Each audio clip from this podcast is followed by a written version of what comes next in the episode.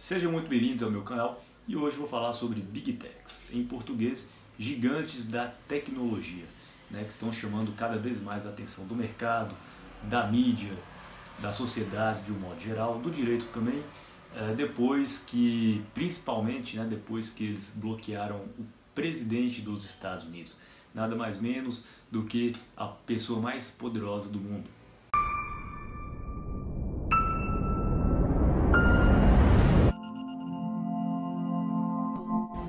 Como tudo começou? Logo após as eleições dos Estados Unidos, o Trump, ao fazer algumas postagens no Instagram, no Twitter, etc., já vinha com, com uma barra escrito assim: é, pode ser fake news, ou coisa desse tipo. Posteriormente, em janeiro de 2021, houve manifestação no Capitólio, lá nos Estados Unidos, né, e as plataformas digitais, as Big Techs, falaram que o Trump teria incentivado essas manifestações, aí bloquearam permanentemente o presidente Donald Trump das suas plataformas. Por muita gente lembrou que há contradições aí, porque o Twitter e Instagram bloquearam o Trump, mas deixaram em suas plataformas alguns ditadores, como o Maduro, como os líderes do Irã, por exemplo, ou ditadores, seja lá como você quiser chamá-los.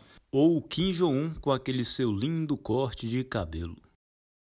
Bom, isso também gerou outros debates sobre liberdade de expressão, sobre o governo deveria interferir nisso, né, ou não, porque são empresas privadas. Eu particularmente gostei do comentário do Felipe Martins, no qual ele diz que as redes sociais atualmente fazem um papel é, como a Ágora fez na Grécia Antiga, né, onde as pessoas iam para as praças públicas para manifestarem, e, e, ele compara as praças públicas, né, como a Ágora, é, às redes sociais de hoje. Bom, e sobre censura, eu gosto da análise feita pelo Rafael do canal Ideias Radicais, em que ele diz que essa palavra não cabe quando uma empresa privada é, cesseia a liberdade de expressão de alguém. Né? A palavra censura, segundo ele, é apenas quando o Estado impede alguém de se manifestar. Bom, e após esse banimento do Trump, que vale lembrar, não foi apenas o Trump, foram de várias pessoas, cidadãs americanas ou não, né, com viés mais conservador, é, elas começaram a ir para o Parler, para o Telegram, e assim as Big Techs bloquearam o Parler das suas plataformas digitais.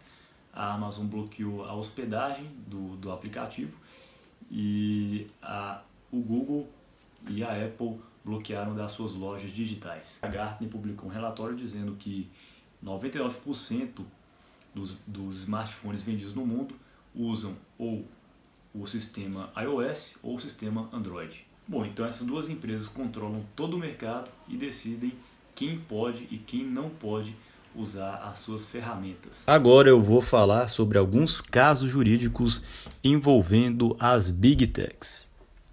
O primeiro é sobre um processo contra a Apple, movido pelo CEO da Epic Games, que desenvolveu aquele jogo Fortnite. Ele moveu um processo contra a Apple, pois, segundo ele, né, a loja da Apple consiste em um monopólio absoluto, dadas as altas taxas cobradas e dificuldades encontradas para o lançamento de softwares na plataforma.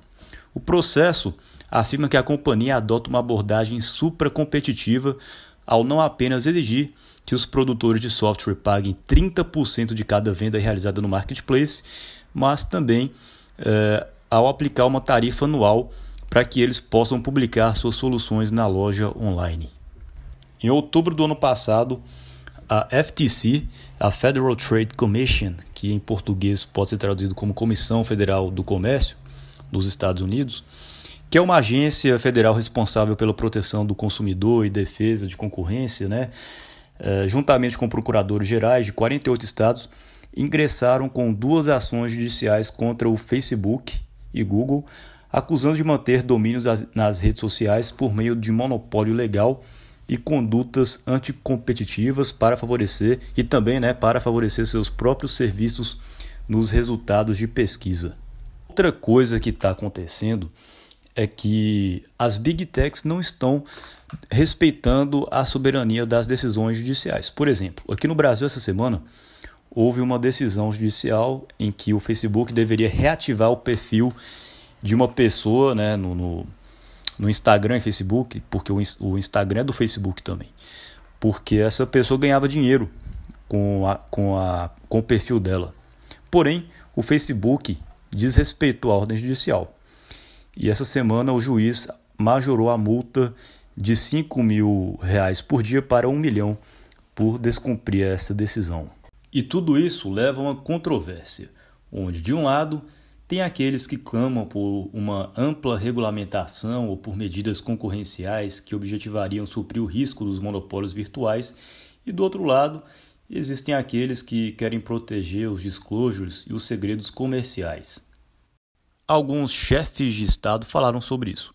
Putin, presidente da Rússia, disse recentemente que as grandes empresas de tecnologia, as big techs, já competem em pé de igualdade com os governos e começam a minar a legitimidade de instituições estatais por meio de práticas como monopólios em determinados setores.